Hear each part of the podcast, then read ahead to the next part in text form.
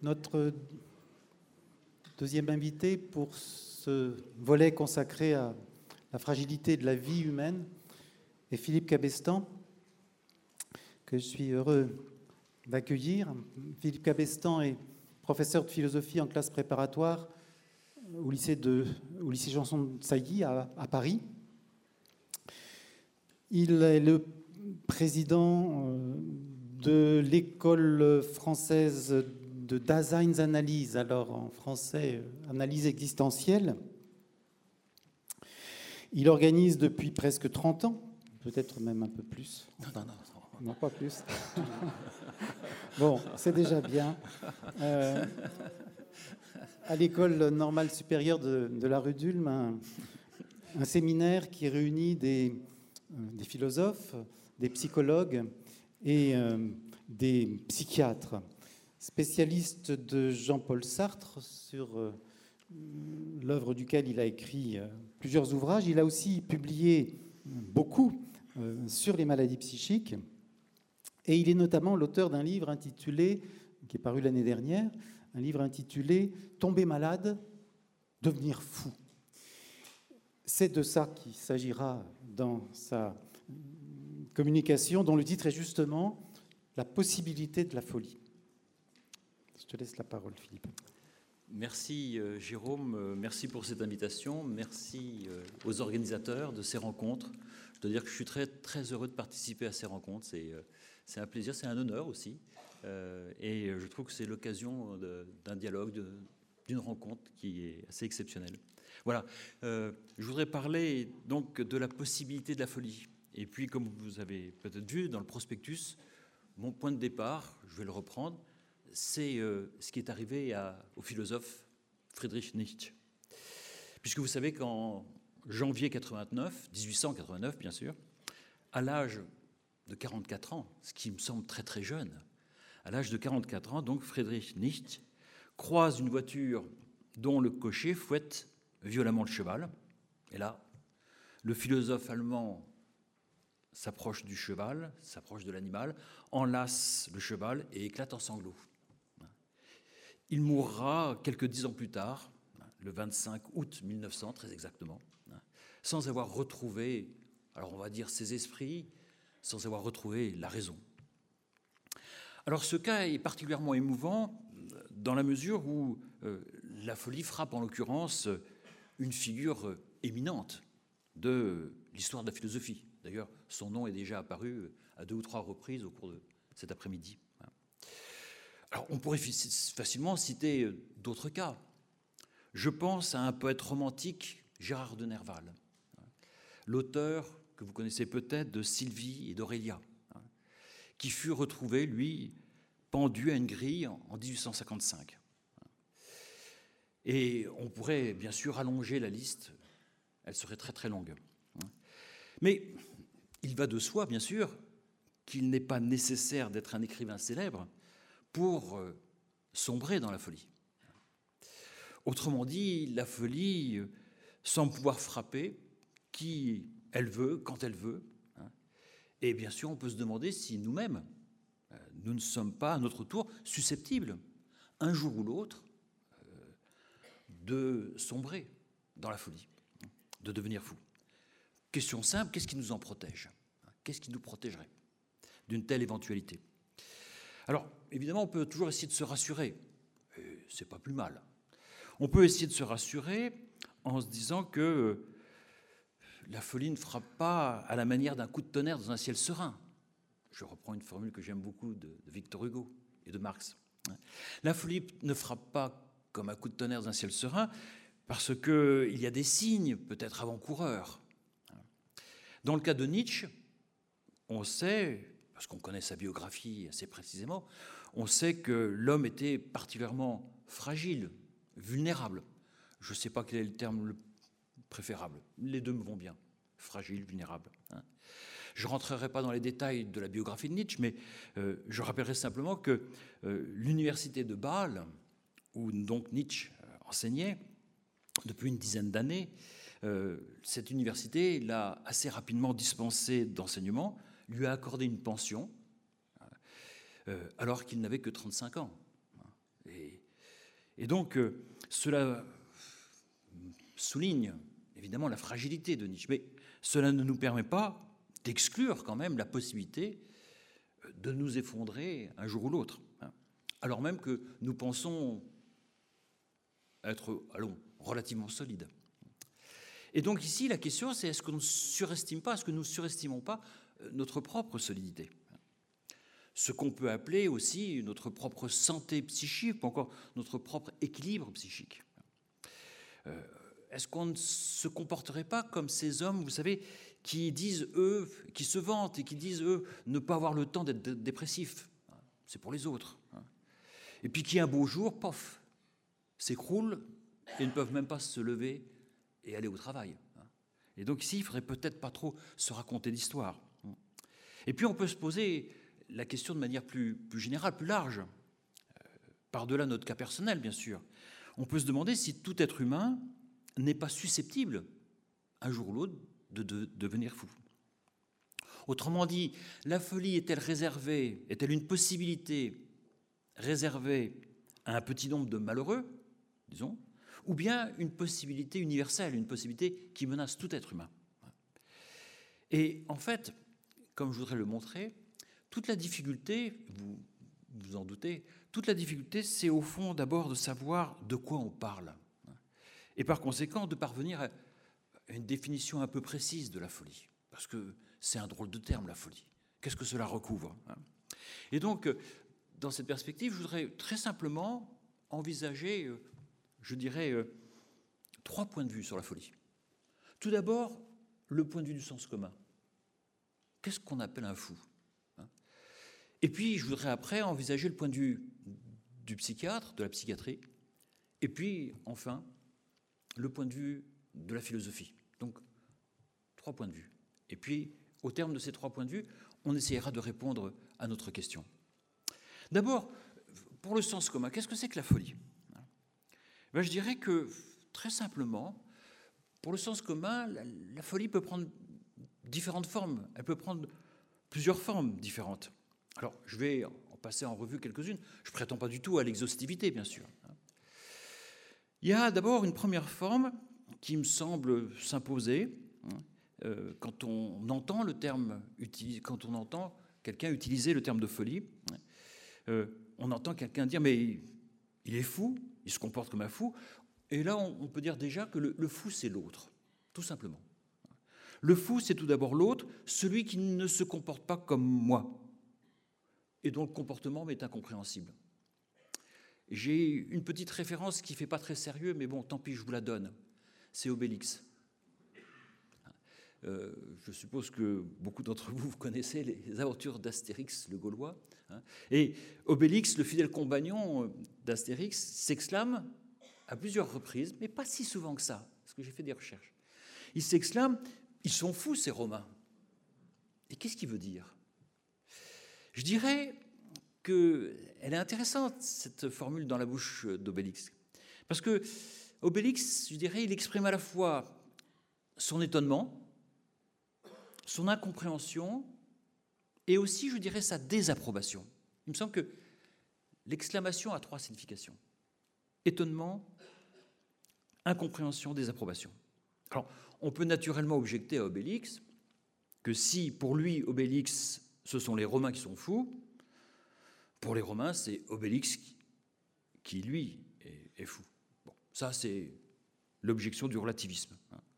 Et effectivement, avec ce genre d'objection, le relativisme triomphe. Mais en vérité, pour le sens commun, je, pense, le fou n'est pas simplement l'autre, ce serait trop court. Euh, le fou, c'est par exemple celui qui, euh, sur les routes, ce sont ces hommes qui, sur les routes, conduisent comme des fous. Ce sont donc des gens qui roulent en quelque sorte à tombeau ouvert, et ces conducteurs sont considérés comme fous parce qu'ils n'ont pas conscience de mettre leur vie, comme celle des autres, en danger. Et donc ici, on peut déjà préciser un peu plus ce, premier sens de la folie. La folie ici désigne, je dirais, une conduite insensée, déraisonnable, qui flirte avec la mort. Et on retrouve ce rapport avec la mort dans le cas d'une autre forme de folie qui est, oh, qui est bien connue. C'est le cas de la passion amoureuse ou de l'amour fou, ce qu'on appelle l'amour fou. Euh, pour illustrer cette deuxième forme de, folie, je, n'ai que l'embarras du choix, bien évidemment. Et ici, parce que j'ai une tendresse toute particulière pour ce texte, je voudrais prendre le, cas des souffrances du jeune Werther de Goethe. Vous savez, c'est un roman épistolaire relativement bref, qui a eu un succès énorme à l'époque, donc au XVIIIe siècle. Et euh, Goethe publia ce texte, il avait 25 ans, il était très jeune. Il l'a d'ailleurs publié de manière anonyme. De quoi est-il question? Je rappelle en deux mots. Un jeune homme, Werther, s'installe dans une petite ville d'Allemagne où il rencontre Charlotte, qui, depuis la mort de sa mère, s'occupe avec dévouement elle a toutes les qualités. Elle s'occupe avec dévouement de ses frères et sœurs. Werther sait que Charlotte est engagée, elle est fiancée. Elle est fiancée à Albert, mais il n'en tombe pas moins amoureux fou de Charlotte. Werther quitte la ville, voyage, mais en vain. Il ne parvient pas à oublier Charlotte, et quand il revient, il n'y a rien à faire. Il comprend que son amour est sans espoir, et il demande à Albert ses pistolets et il se suicide. C'est l'histoire bien connue donc de Goethe. Je vous recommande notamment un opéra magnifique, c'est celui de Massenet qui reprend ça, qui est peut-être un des chefs-d'œuvre de l'art lyrique. Pourquoi j'évoque cette histoire? Parce que ici, il ne s'agit pas de dire que l'amour est une folie, bien sûr, mais que l'amour peut prendre une forme qui la rapproche de la folie l'amour peut prendre la forme d'une passion dont la violence peut conduire à l'irréparable, c'est-à-dire au suicide. Ça, c'est donc une deuxième forme de folie. Et puis, il y a parmi les différentes formes de la folie humaine, et il y en a tant de formes, je suis obligé d'en éliminer beaucoup, mais il y a une forme que je ne peux pas éliminer. C'est une forme qui est particulièrement dramatique et qu'on pourrait appeler la folie criminelle. Alors, pour illustrer cette possibilité, euh, je vais prendre là un exemple dans la mythologie grecque. C'est l'histoire de Médée. Vous la connaissez peut-être. Vous savez que Médée et Jason sont mari et femme. Ils vivent paisiblement à Corinthe. Ils ont deux enfants, Merméros et Phérès. Jusqu'au jour où, il n'y a rien de nouveau sous le soleil, Jason tombe amoureux de la belle Créuse, Créuse, qui est la fille de Créon, roi de Corinthe. Jason répudie Médée, qui pourtant lui avait tout sacrifié. Je ne sais pas si vous connaissez l'histoire, mais elle a fait beaucoup, Médée, pour Jason. Elle l'avait même aidé contre son propre père, grâce à ses pouvoirs de magicienne, à conquérir la toison d'or. Jason, néanmoins, épouse Créuse, et, folle de rage, folle de douleur, Médée offre à sa rivale une tunique magique qui, à peine enfilée, s'enflamme avant d'incendier le palais royal. Et enfin vient le plus terrible que vous connaissez. Médée se livre effectivement au pire des crimes que l'on puisse commettre en poignardant ses propres enfants, Merméros et Phérès. Alors, on dira peut-être qu'il s'agit d'un mythe, mais vous savez comme moi que la chronique judiciaire rapporte non seulement de très nombreux drame de la jalousie. Parfois, il se cache derrière le terme de féminicide, d'ailleurs. Hein. Non seulement donc cette chronique judiciaire nous rapporte de très nombreux drames de la jalousie, mais euh, plus rarement, heureusement, mais cela arrive, le cas de parents qui assassinent leurs propres enfants. Et ici, c'est une des formes dont il faut bien tenir compte de la folie humaine. Et puis, il faut bien souligner que cette forme de folie au fond, n'est pas forcément individuelle. Elle peut prendre des formes collectives. Et là, on va dans le encore plus dramatique. Il se trouve que j'ai vu hier soir euh, Les Adieux à la Reine. Je ne sais pas si ce film qui date maintenant de Benoît Jacot. Et euh, il y est question donc de la reine Marie-Antoinette, de la, duchesse de Polignac. Je, pense. Alors, la duchesse de Polignac, vous savez, a échappé euh, Elle n'a pas été guillotinée, elle a pu s'enfuir. Mais je pense au, cas de la princesse de Lamballe. Cette princesse de Lamballe qui est née à Turin en 1749, qui était très proche de la reine Marie-Antoinette, qui était absolument haïe par le peuple, notamment le peuple parisien. Hein. Et euh, la princesse de Lamballe était tellement proche qu'elle a suivi Marie-Antoinette en prison, à la prison du Temple, en 92. Et puis, bon, quelques semaines après, elle est séparée de la famille royale et elle est emprisonnée à côté de chez moi. C'est un peu pour ça aussi que j'en parle. Euh, à la prison de la Petite Force, c'est dans le Marais, à Paris. Et là, elle est soupçonnée de comploter contre la Révolution. Et là, euh, elle est prise à partie par la foule, elle est rouée de coups, mutilée et décapitée. Alors, quand on dit ça maintenant, parfois on, oublie le, poids de, ce mot, décapité. Hein. Et non seulement elle est décapitée, mais ensuite sa tête est exhibée dans les rues de Paris au sommet d'une pique. Est-ce qu'on imagine quelque chose d'aussi effroyable hein. euh, Et donc, ici, j'évoque le, cas de la princesse de Lamballe, mais ce n'est qu'un nom, parce que c'est ce qu'on appelle les massacres de septembre. Et ces massacres de septembre euh, concernent des milliers d'autres personnes qui ont été euh, assassinés avec leur tête promenée sur des pics. Et il ne faut pas croire que les contemporains ont vécu cela sans effroi, pas du tout. On a des témoignages très intéressants d'ailleurs. Et les contemporains, ils ont pensé, en voyant de telles horreurs, une telle folie criminelle collective, ils ont tout de suite pensé, et c'est la référence qui s'est imposée, à la Saint-Barthélemy. Lorsque les catholiques massacrent les protestants 1572. Les rues de Paris sont rouges de sang. C'est effroyable. Hein. Alors, évidemment, je ne vais pas insister parce que il y a eu les massacres de septembre, mais il y a eu tellement d'autres depuis. Mais quand on parle de la folie, euh, au moins pour le sens courant, euh, on ne peut pas évoquer euh, ces différents massacres. On pourrait évoquer aussi, par exemple, les, lynchages qui se sont déroulés parfois dans des pays très très civilisés. Hein. Je prendrai juste l'exemple de Jess Washington hein, au début du XXe siècle aux États-Unis. On pourrait évoquer bien évidemment, bien évidemment, les pogroms. On pourrait évoquer bien évidemment euh, les Khmers rouges et les horreurs, etc. Bref, les Tutsis, etc. Les Tutsis, les Hutus et les Tutsis. Euh, mais ça, vous connaissez. Et donc ici, je m'arrêterai simplement sur ce premier point en disant que la folie humaine n'est pas réservée à une époque, elle n'est pas réservée à un continent, elle n'est pas réservée à une ou quelques personnes. Euh, elle semble bien une possibilité, je dirais, permanente, une possibilité permanente de la condition humaine, et qui peut prendre une possibilité qui peut prendre des formes absolument effroyables, comme nous venons de le voir. Maintenant, j'aimerais évoquer euh, le cas de la folie, mais du point de vue de la psychiatrie. Parce que la folie, et tout particulièrement la folie criminelle, individuelle ou collective, euh, soulève quand même une question qu'on ne peut pas ne pas se poser. Comment peut-on en arriver à se conduire de manière, je dirais, aussi monstrueuse? Comment est-ce possible?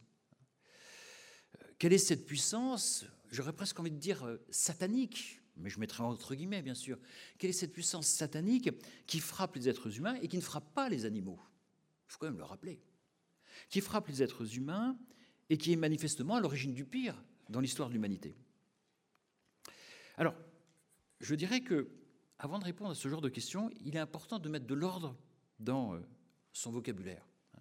Et je crois que, et ça, ce sera le fil conducteur de mon propos, il faut bien distinguer entre la folie au sens propre, c'est-à-dire, je le dis tout de suite, au sens psychiatrique du terme, et puis la folie au sens figuré, au sens courant du terme. Au sens propre, donc au sens psychiatrique du terme, qu'est-ce que la folie? Ben, Cette question, je dirais que on a essayé de répondre depuis un certain temps, pas depuis très très longtemps, parce que la psychiatrie n'est pas une discipline euh, sans histoire. On a essayé de répondre à cette question en fait à partir du XVIIIe siècle. Des esprits éclairés à partir du XVIIIe siècle ont tenté de répondre scientifiquement en commençant par observer, classer les comportements de ceux qui sont plus à leur appeler euh, des fous, mais il y a un terme qui s'introduit qui est intéressant, c'est le terme d'aliéné. On parle d'aliénation.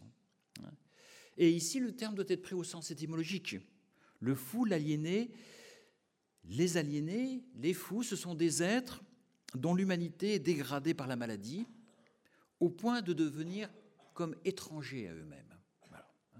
Et l'ambition de ces scientifiques est de comprendre le mal dont souffrent ces êtres qui ont, on dit habituellement, perdu la raison, mais qui n'en sont pas moins hommes et qui sont susceptibles, peut-être, dans certaines circonstances favorables, de la retrouver. Le plus célèbre, vous le connaissez sans doute, vous connaissez son nom, le plus célèbre de ces scientifiques, c'est un certain docteur Philippe Pinel, l'auteur d'une nosographie philosophique, qui est donc un essai de classification, classification des maladies mentales. Alors c'est une figure légendaire, légendaire de l'histoire de la psychiatrie, et on raconte par exemple, c'est une image d'Épinal, qu'au cours, euh, de la terreur, en 1793, Pinel aurait, à l'hospice de Bicêtre, donc à Paris, enfin c'est près de Paris plus exactement à l'époque, il aurait entrepris de réformer de fond en comble l'organisation euh, de l'hospice, hein, et il aurait commencé par briser les chaînes qui retenaient les fous. Alors, est-ce qu'elle est vraie, est-ce qu'elle est fausse? Je laisse aux historiens le, soin de trancher cette histoire. Est-ce que c'est une légende? Au fond, c'est pas très important. Ce qui est important, c'est euh, de noter qu'elle témoigne d'un changement de regard sur la folie. La folie est désormais considérée comme, alors à tort ou à raison, parce que ce sera aussi un objet de polémique, elle est désormais considérée par ces scientifiques comme une maladie susceptible d'un traitement. Et pour Pinel, pour Philippe Pinel, les troubles mentaux sont dus à des atteintes physiologiques, mais provoquées par des émotions. Et donc ici, il y a un double aspect d'emblée de la folie. Des atteintes physiologiques provoquées par des émotions. Et, pour Philippe Pinel, il convient donc de prendre en compte, prendre en compte le passé du malade, de s'interroger sur ce qu'il a vécu, euh, sur prendre en compte ses difficultés propres, afin euh, de le soigner. Et avec Philippe Pinel, on peut dire que la psychiatrie est née. C'est le début de la psychiatrie, à la fin donc du XVIIIe siècle. Mais du même coup, j'attire votre attention sur le fait que la folie a disparu. C'est le point le plus important. Pourquoi elle a disparu? Parce que, en fait, avec partir de Pinel, à partir de Pinel, donc, on ne soigne plus des fous. Euh, ce que l'on soigne, ce sont des paranoïaques, des schizophrènes, des bipolaires, des mélancoliques. Je viens d'apprendre, parce que je ne l'avais pas noté, que dans, dans DSM5, le terme de mélancolique a disparu. Mais bon, ça ne rentre, c'est secondaire. Euh, ici, effectivement, il n'y a plus de fous. La folie n'existe plus. Il y a une nosographie, ou une nosologie, comme vous préférez, et donc on, soigne des maladies bien déterminées, bien particulières, hein, qui sont rassemblées sous un terme général qui est assez commode, c'est le terme de psychose. Hein. Au fond, le terme, me semble-t-il, le plus adéquat pour dire ce qu'est la folie d'un point de vue psychiatrique, c'est celui, c'est le terme de psychose. Les fous sont des psychotiques. Et qu'est-ce que ça veut dire? Ça veut dire que ce sont des êtres dont le rapport euh, au monde, le rapport à la réalité, le rapport aux autres, le rapport à eux-mêmes est profondément altéré. Et pour mieux comprendre de quoi il s'agit, je voudrais vous proposer un cas, très, brièvement.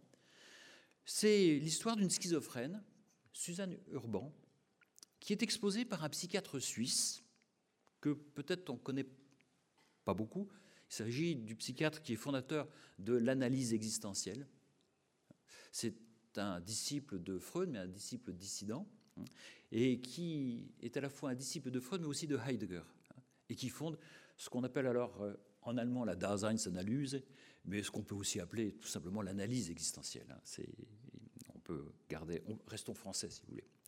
Et donc, euh, et Binswanger euh, évoque le cas vraiment de manière très précise de cette Suzanne Urban qu'il a reçue dans sa clinique en Suisse de Bellevue au, au bord du lac de Constance. Et il nous dit que s'agit d'une femme qui est intelligente, séduisante, qui se marie avec son cousin à 21 ans. Hein. Et simplement, sa vie, enfin simplement, je retire cet adverbe, sa vie est marquée par deux drames. Le suicide de sa sœur alors qu'elle avait 17 ans et la mort de son père quatre ans plus tôt, donc lorsqu'elle avait 13 ans. Deux drames, mais ce qui n'empêche pas bon, de se marier, d'avoir un mariage plutôt heureux. Et euh, bon, comme elle n'a pas voulu, elle n'a pas d'enfant, parce qu'elle n'a pas voulu avoir d'enfant. Mais après, elle commence à le regretter. Un jour, cependant, euh, son mari consulte un urologue euh, pour sa vessie, et ce dernier, l'urologue, diagnostique un cancer. Et là, Suzanne Urban raconte elle-même à Bitzwanger, qui prend note, la scène qui va bouleverser son existence. Elle écrit, elle dit à Binswanger, et je lis, Le médecin me regarda en tournant le dos à mon mari, avec une mine si effrayante et dépourvue d'espoir, que je restais figé, la bouche ouverte par la terreur. Et depuis, depuis cette scène, qui n'est pas la cause, mais qui est le point de départ, ce qui n'est pas la même chose. Depuis cette scène, euh, l'humeur de Suzanne Urban s'est profondément altérée. Elle ne dort presque plus. Elle pleure jour et nuit, ne parle que du cancer de son mari, souhaite mourir avec lui. Puis apparaissent les premières idées délirantes. Elle se sent observée, persécutée par la police. Elle se dit contaminée par la syphilis. Elle refuse de manger parce que les aliments qu'on lui donne sont empoisonnés, etc. Elle entend des voix. Et Binswanger note pourtant que Suzanne Urban, d'une part, est persuadée de ne pas être malade, c'est le déni de la maladie, et d'autre part, que, en dehors de son délire, qui est partiel, qui ne concerne qu'un aspect de sa vie, en dehors de ça, euh, elle est parfaitement lucide pour tout ce qui ne concerne pas, tout ce qui ne se rapporte pas à son délire. Et donc, vous voyez, je dirais qu'à partir de ce, ce cas, il me semble possible de ne plus confondre un comportement anormal, excessif, déraisonnable, quelqu'un qui conduit comme un fou, et parfois criminel, la passion, la jalousie, les crimes de la jalousie, la jalousie criminelle donc, et puis de l'autre, la folie proprement dit ou psychose, qui renvoie donc à un ensemble de troubles relevant de la psychiatrie. Ainsi, un criminel n'est pas un fou. Il ne faut pas confondre. Un criminel n'est pas un fou. La possibilité de la folie n'est pas la possibilité de la criminalité. Ce sont deux choses différentes. Et d'ailleurs, la loi pénale, le code de procédure pénale, le reconnaît. Je vous rappelle l'article 122.1 du code pénal. Vous le connaissez. N'est pas pénalement responsable la personne qui était atteinte au moment des faits d'un trouble psychique ou neuropsychique ayant aboli son discernement. Autrement dit, un individu psychotique qui, dans un moment délirant, passe à l'acte et tue une ou plusieurs personnes, ne peut pas faire l'objet d'une condamnation pénale. Ce n'est pas un criminel. Et au lieu d'être envoyé en prison, il est hospitalisé et soigné. Alors il est vrai que cette distinction entre crime et folie n'est pas toujours facile à accepter. Vous vous souvenez peut-être de ce cas qui est récent, hein, de cette affaire judiciaire qui a suscité une vive polémique. Hein.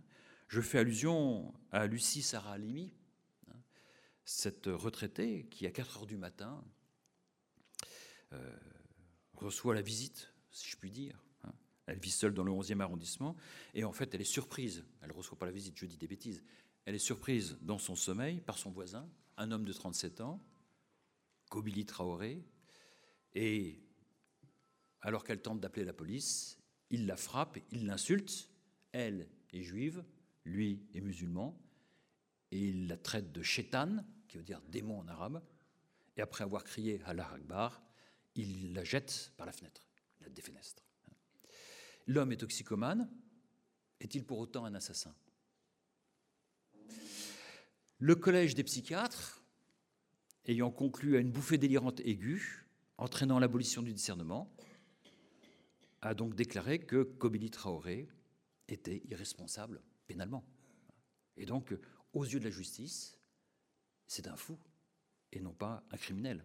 La Cour d'appel de Paris, tout en soulignant le caractère antisémite de l'acte, la Cour d'appel de Paris a confirmé la décision et la Cour de cassation, à son tour elle-même, a confirmé. Euh, alors, maintenant, je voudrais à partir de ces deux points de vue, introduire un troisième point de vue. Le point de vue euh, de la philosophie. Et je dirais que nous avons vu jusqu'ici euh, les différentes formes que prend la folie pour le sens commun et celles qu'elle prend pour la psychiatrie. Et il faut souligner que les deux conceptions euh, ne se recoupent pas. Un homme qui tue sa femme par jalousie n'est pas nécessairement fou, du moins du point de vue psychiatrique. De même, des hommes qui participent euh, au lynchage d'un noir sont peut-être ou d'un juif, peu importe, sont peut-être fous pour le sens commun, mais pas pour les psychiatres. Et maintenant, je voudrais voir une troisième manière d'aborder la, folie d'un point de vue philosophique. Et, et, je voudrais me demander si la philosophie est capable de réconcilier, en quelque sorte, le sens commun et la psychiatrie. Qu'est-ce que la folie d'un point de vue philosophique? Eh bien, je dirais que ici, il ne faut pas se laisser égarer par un certain usage, j'ai envie de dire rhétorique, du concept de folie, du terme de folie, par euh, la philosophie. Et je distinguerai ici, comme je l'ai indiqué déjà, un, usage, je dirais, rhétorique, large, pas très rigoureux du concept de folie, et puis un usage beaucoup plus rigoureux et qui, me semble-t-il, rejoint le concept psychiatrique de folie. Euh, en effet, depuis l'Antiquité, donc ce n'est pas, de, pas de tout temps, mais depuis l'Antiquité, la philosophie gréco-latine dénonce d'une manière très générale la folie des hommes. Et de ce point de vue, euh, la philosophie antique se présente comme une médecine de l'âme qui permet à celui qui aime la sagesse, philosophie, de se libérer de ses passions, de ses illusions et de guérir de sa folie. Vous avez euh, ce que je résume là, vous l'avez parfaitement, vous le trouvez parfaitement exposé, tout simplement dans un texte canonique, c'est l'allégorie de la caverne de Platon. C'est canonique. Euh, et donc ici, il y a l'idée que le sage est cet être d'exception qui est parvenu, au terme d'une ascèse, c'est-à-dire d'un ensemble d'exercices, à échapper à la folie qui domine le reste de l'humanité. Les hommes se conduisent comme des insensés qui n'écoutent pas ce que leur enseigne la raison. Et là, je dirais, il s'agit d'un usage rhétorique parce que euh, on ne distingue pas, euh, on, met les hommes en général et on ne distingue pas parmi ces hommes euh, ceux qui sont fous, je dirais, au sens pathologique du terme, et puis ceux qui se comportent comme des insensés parce qu'ils n'écoutent pas le sage et la raison. Et il me semble que là, il y a une certaine confusion, c'est ce que j'appelle un usage rhétorique du concept de folie, par la philosophie. Mais parallèlement, à cette, opposition donc de la sagesse et de la folie, il y a un usage beaucoup plus rigoureux du concept de folie en tant que, et je reprends ce que j'ai dit, en tant que bouleversement du rapport au monde, à soi, aux autres, à la réalité. Et euh, on trouve un usage plus rigoureux de ce concept de folie chez un auteur que vous connaissez, qui n'est autre que Descartes. Descartes, effectivement, dans sa première méditation, euh, nous donne une description que je trouve vraiment éblouissante. On est au début du XVIIe siècle, bien avant Pinel, bien sûr. Il nous donne une description éblouissante de la folie. Je rappelle le contexte. C'est le contexte donc de la première méditation de Descartes. Descartes décide de mettre en doute systématiquement toutes ses opinions. Hein. Et donc, pratiquant ce qu'on appelle le doute méthodique, Descartes s'interroge sur l'existence de son propre corps. Et il se demande tout d'un coup si, en doutant de ce que lui apprennent ses propres sens, il ne ferait pas preuve de folie. Je le cite. Et comment est-ce que je pourrais nier que ces mains et ce corps-ci soient à moi? Je poursuis la citation, si ce n'est peut-être que je me compare à ces insensés de qui le cerveau est tellement troublé et offusqué par les noires vapeurs de la bile qu'ils assurent constamment qu'ils sont des rois lorsqu'ils sont très pauvres, qu'ils sont vêtus d'or et de pourpre lorsqu'ils sont tout nus, ou s'imaginent être des cruches ou avoir un corps de verre, verre, VE, de RE. Et donc, vous voyez, ici, le philosophe Descartes envisage la possibilité que lui-même, tandis qu'il médite, soit délirant, que lui-même, dans son doute, sombre dans la folie. Et Descartes poursuit, je le cite à nouveau, mais quoi? Ce sont des fous. Et je ne serais pas moins extravagant si je me réglais sur leur exemple. Donc ici, renonçant à emprunter le chemin de la folie, le philosophe marque ainsi le fossé qui l'en sépare, même si, et parfois on oublie de lire la suite, même s'il écrit juste après, toutefois, j'ai ici à considérer que je suis homme, et par conséquent que j'ai coutume de dormir, et de me représenter en mes songes les mêmes choses, ou quelquefois de moins vraisemblables que ces insensés lorsqu'ils veillent. Alors, vous savez que ces quelques phrases que j'ai citées sont bien sûr sont célébrissimes. Elles ont donné lieu à une polémique célèbre dans l'histoire de la philosophie. C'est la polémique qui oppose Michel Foucault, l'auteur de l'histoire de, la folie, pardon, et Jacques Derrida. Je ne vais pas reprendre cette polémique, même si implicitement elle est en arrière-fond, et je ferai simplement deux remarques. Première remarque, en reprenant en fait les explications de la mélancolie qui ont cours à son époque et qui proviennent des Grecs. Descartes donc explique, il donne une explication somatique de la folie, qui est donc ici rapportée aux noires vapeurs de la bile. De nos jours, effectivement, on a tendance à rechercher dans l'histoire personnelle de chaque patient la source de ses troubles. Effectivement, là, le texte est très daté. Mais ma deuxième remarque est celle-ci. Vous avez bien noté que si Descartes rejette dans un premier temps la possibilité d'être fou, mais quoi, ce sont des fous, etc., et je serais bien extravagant, hein, etc., il admet néanmoins dans un deuxième temps la possibilité d'être fou lui-même.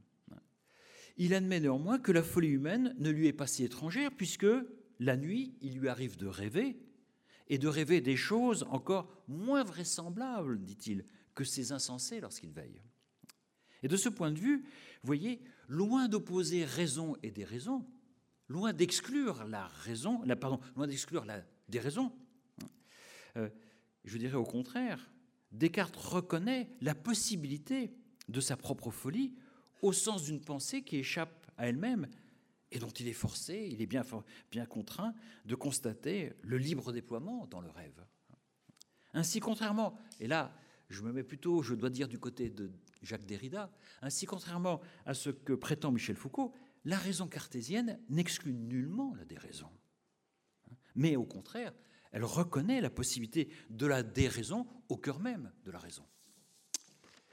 Et s'il me reste du temps, trois minutes? Deux minutes? Trois minutes Alors, bien, mais on, va faire avec, on va faire avec. Hein. Concluons, et j'aimerais essayer de répondre à la question que je me suis posée maintenant. Et j'aimerais donc me répondre à la question, est-ce que je pourrais moi-même un jour sombrer dans la folie? Et plus généralement, en quel sens donc la folie est une possibilité de l'être humain? Alors, je rappellerai très rapidement le fait qu'effectivement, le terme de folie est bien ambigu, hein, et que c'est bien pourquoi j'ai tenté d'éclairer ce sens en, en distinguant fondamentalement un sens figuré et un sens propre. Le sens propre étant le sens, me semble-t-il, psychiatrique, que vous retrouvez d'une certaine manière sous la plume de Descartes et de la philosophie. Ça, ce serait mon premier point.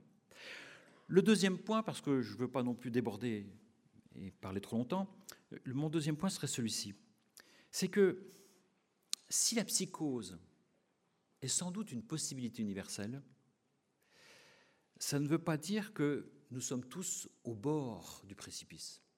Je voudrais ici juste évoquer euh, l'œuvre d'un psychiatre allemand, Hubertus Stellenbach, qui distinguait entre le tupus melancholicus et la mélancolie proprement dit.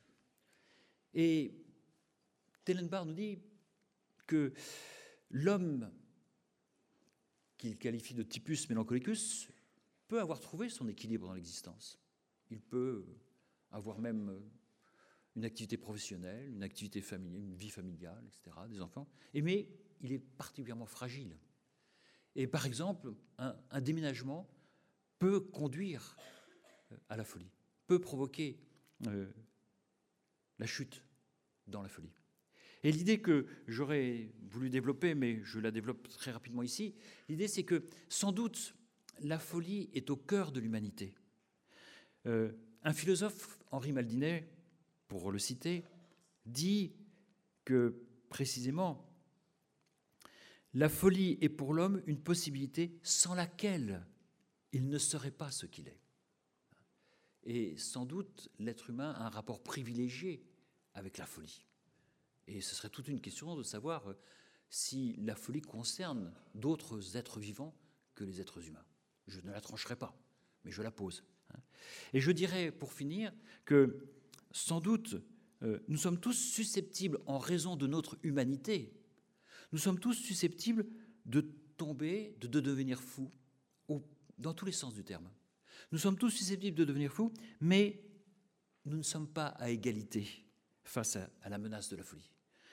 Nous ne sommes pas à égalité parce que certains, en raison de leur constitution, en raison de leur histoire personnelle, en raison du milieu, des circonstances dans lesquelles ils vivent, se trouvent beaucoup plus exposés et donc plus vulnérables, plus fragiles.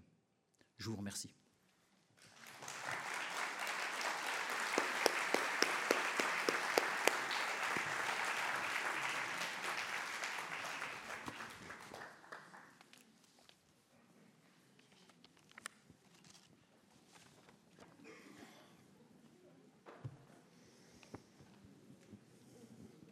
Merci beaucoup, Philippe, pour cet exposé à la fois facile à écouter et, profond, notamment dans ses conclusions. Rassurant d'une certaine manière, si nous reprenons la distinction entre le type mélancolique et le mélancolique, et nous ne sommes pas forcément au bord du précipice. Bon, bah, on est content de le savoir, mais euh, reste cette idée que la possibilité de la folie est constitutive de notre humanité. Je crois que certains euh, éthologue s'intéresse à la dépression, par exemple, chez des vivants autres que l'homme. Mais après, il s'agit de savoir comment l'on définit la dépression. Et à cet égard, je me permets juste cette parenthèse. Tu as dit le fait que la mélancolie est disparue du dernier manuel diagnostique des maladies mentales dont se servent à peu près tous les psychiatres du monde, même s'il faut toujours rappeler qu'il est d'origine américaine, c'est pas si secondaire que cela. Mmh, mmh, mmh. Parce que la dépression mélancolique, a une spécificité, tu le dirais peut-être mieux que moi, et euh, il semble que euh, les questions qu'elle soulève, et qui sont toutes des questions qui mettent en question justement l'existence humaine dans, ses fondements, soient tout autres que euh, d'autres formes de dépression. Et donc le fait qu'elles disparaissent du manuel est, peut-être le signe d'une crise de la culture, d'une crise au moins de la culture psychiatrique, qui n'est pas si indifférente que cela. Je ne sais pas ce que tu en penserais. Donc c'est peut-être une question que, que je te pose là, mais peut-être euh, faut-il d'abord faire place à, d'autres questions s'il y en a, et je suppose qu'il y en a. Alors nous aurons peut-être un tout petit peu moins de temps que tout à l'heure, mais on peut prendre 10 minutes par exemple. Hein. Alors je n'ai pas le droit de répondre à ta, à ta remarque. Tu veux répondre à ma question? Non, non, non. Simplement euh, qu'il n'y ait pas de malentendu. Euh, alors peut-être que je dramatiserai pas tout à fait comme Jérôme la, disparition de, cette, euh, de la mélancolie du DSM, mais je suis d'accord pour dire que c'est pas du tout secondaire. Je disais que c'était secondaire par rapport à ma propre problématique ou qui concernait la nosographie. Et donc le fait que à partir du XVIIIe siècle, se met en place une nosographie qui a une histoire. Et effectivement, dans cette histoire, alors, euh, il y a des événements qui sont plus ou moins importants dans cette histoire. On est bien d'accord, Mais il y avait de. Alors, il faut. Je crois qu'il y a des questions dans la salle là-haut. On prend peut-être votre première question. Bonjour. Euh, je me demandais, vous affirmez que la, la folie, euh, la folie est constitutive de l'humanité. Et euh, j'interrogerai le, un des points que développe Foucault quand il affirme qu'à travers euh, les hôpitaux psychiatriques notamment, euh, on cherche à non pas à soigner, mais à exclure de, de, la société en fait des individus jugés marginaux afin de ne pas gêner le, le déroulement normal. Mmh. Et il fait cette comparaison donc avec, avec les prisons où c'est la même chose. On ne cherche pas à, favoriser ensuite la réinsertion, mais simplement à, regrouper ensemble des individus marginaux. alors que c'est censé être constitutif là de l'humanité. Pourquoi est-ce qu'on les retire des sociétés qui permettent justement l'humanité? Merci pour votre question. alors il y a plusieurs aspects. D'abord, je rappellerai que, parce que j'en ai parlé souvent avec des psychiatres, la publication de l'histoire de la folie a été très mal vécue dans le milieu psychiatrique. Ça a été, euh, pour beaucoup de psychiatres et pour des grands psychiatres, c'était une sorte de coup de poignard. Euh, on a parlé d'ouvrages psychiatricides. Hein. Et effectivement, là, euh, Foucault frappe très fort. Et il, même si, même s'il faut préciser qu'il s'est toujours tenu à distance de l'antipsychiatrie. Il a toujours bien tenu à, ne pas confondre l'antipsychiatrie, qui est un courant bien particulier, qui effectivement tombe, je dirais, dans un certain dans, le relativisme. Le fou, c'est l'autre, point. Hein. Euh, et là, Michel Foucault est quand même beaucoup plus subtil que, cela. Euh, simplement, euh, il y a un problème avec Foucault, c'est que en faisant l'histoire de la folie, effectivement, on, a, on peut avoir l'impression que, au fond, la folie, c'est une création. C'est une création de certaines sociétés pour exclure. Je crois que ça, c'est un point de vue. Alors, Là, c'est des prises de position. Je crois que quand on en parle avec des médecins, quand on est soi-même au contact, c'est un, point de vue qui ne tient pas vraiment la route, ça, je crois pas. Alors, il y a un autre aspect dans votre remarque, c'est la manière dont une société se comporte vis-à-vis, bien sûr. Et effectivement, euh, on s'est beaucoup interrogé sur euh, l'exclusion. Moi, je dois avouer que maintenant, je m'interroge beaucoup plus sur l'indifférence peut-être à Rennes, certainement c'est le cas à Rennes, mais à Paris, il y a beaucoup de SDF qui sont des malades, qui sont dehors et qui sont abandonnés. Et, là, ça peut... Alors, euh, c'est bien d'ouvrir les, Mais si c'est ouvrir et ne pas accueillir, ne pas prendre soin, je trouve. Vous voyez, hein, je vais peut-être un peu vite, hein, mais euh, euh, avec un peu de distance. Alors, n'oubliez pas que Foucault, il écrit en 1965, où il est contemporain d'enfermement, euh, d'électrochoc. Ah il faudrait remettre le contexte. Hein. Mais il me semble qu'on est passé euh, presque d'un extrême à l'autre et que euh, on laisse dans les rues des gens qui ont besoin d'être pris en charge. Et qui, mais bon, c'est une, une, problématique. Hein. Merci. Ouais, alors vous disiez que du point de vue du sens commun et de la psychiatrie et de la philosophie, il y avait donc la définition de la, la folie. Je vous vois pas. Où est-ce que vous êtes? Je suis là. Ah voilà, merci. C'est parce que c'est mieux de vous pouvoir. Euh, j'ai l'impression que la psychiatrie justement n'utilise plus le terme folie aujourd'hui. Est-ce que vous sauriez expliquer pourquoi? Ben, je dirais, pour répondre très simplement, c'est que euh, depuis le XVIIIe siècle, euh, on considère que c'est un terme qui n'a aucune valeur scientifique, c'est beaucoup trop vague. Et c'est pourquoi il me semble important de, bien distinguer au sens courant, et c'est vrai que quand on dit mais il est fou celui-là, qu'est-ce qu'on dit? Déjà, vous savez, euh, j'ai donné beaucoup de sens, je crois, à l'exclamation d'Obélix. Hein. C'est peut-être pas aussi précis que je l'ai fait. Hein. Et donc, effectivement, on a un usage courant du terme. Et, le terme de folie, en plus, est, très péjoratif. Euh, alors, parfois même, euh, on considère que, et ça m'a amusé ça, dans la chanson française, si vous l'écoutez, il y a une sorte de, valorisation de la folie.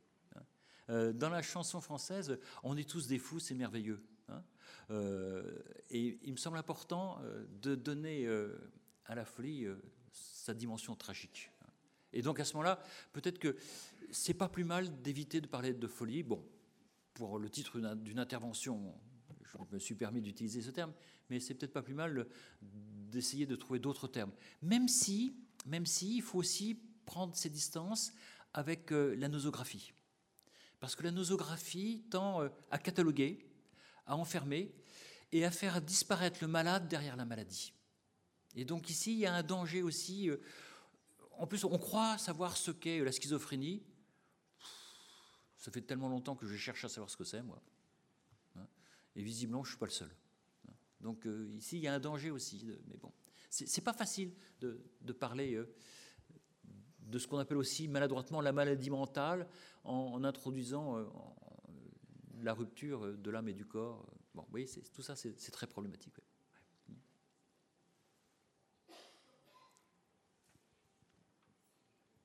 Oui, bonjour. Euh, je voudrais revenir premièrement euh, sur euh, le fait divers que vous avez évoqué en contrebalançant d'un autre côté, c'est que ce qu'on appelle les fous et les folles sont les personnes les plus victimes de violences et non l'inverse. secondement, vous avez parlé du sens commun et notamment de quelqu'un est fou et déraisonnable en parlant de la jalousie, de l'amour et euh, euh, des, crimes passionnels que vous avez euh, du bout des lèvres appelés féminicides. Est-ce qu'il n'y a pas quelque chose comme justement quelque chose de déraisonnable à penser le fou comme n'ayant pas des raisons de faire ce qu'il fait? Et est-ce que ça ne nous empêcherait pas de trouver des causes en dehors de causes internes à la personne mais des causes sociales et politiques qui empêcheraient ce genre de choses, qui ne sont pas juste de la tragédie et donc de l'ordre de la fatalité, mais quelque chose qui sont possibles de changer. Euh, le terme de cause, je, réponds euh, peut-être pas à toute la question, hein, parce qu'elle est très riche, hein, mais je, réponds en particulier euh, à ce que vous avez dit au terme de votre question. C'est le terme de cause me gêne. effectivement, je dirais qu'il faut se méfier d'une forme de scientisme, d'une forme de naturalisme qui consisterait à dire que on va établir les causes. Euh, je dirais que d'une manière très très générale, euh, lorsqu'une personne se suicide, ça reste toujours une énigme. Hein. et qu'il y a des gens qui prétendent tout expliquer, tout comprendre. Moi, je suis plutôt du genre, du, côté des personnes qui sont frappées par le caractère énigmatique des comportements. Euh, vous savez, je crois que moi, j'aurais déjà beaucoup de mal à frapper quelqu'un. Hein. ne serait-ce que, vous savez, gifler une personne au visage, c'est pas facile. Je veux dire que euh, on a une éducation. Euh, arriver, moi, pour moi, c'est très énigmatique que quelqu'un puisse tuer euh, sa compagne ou son, mari ou sa femme. Ah.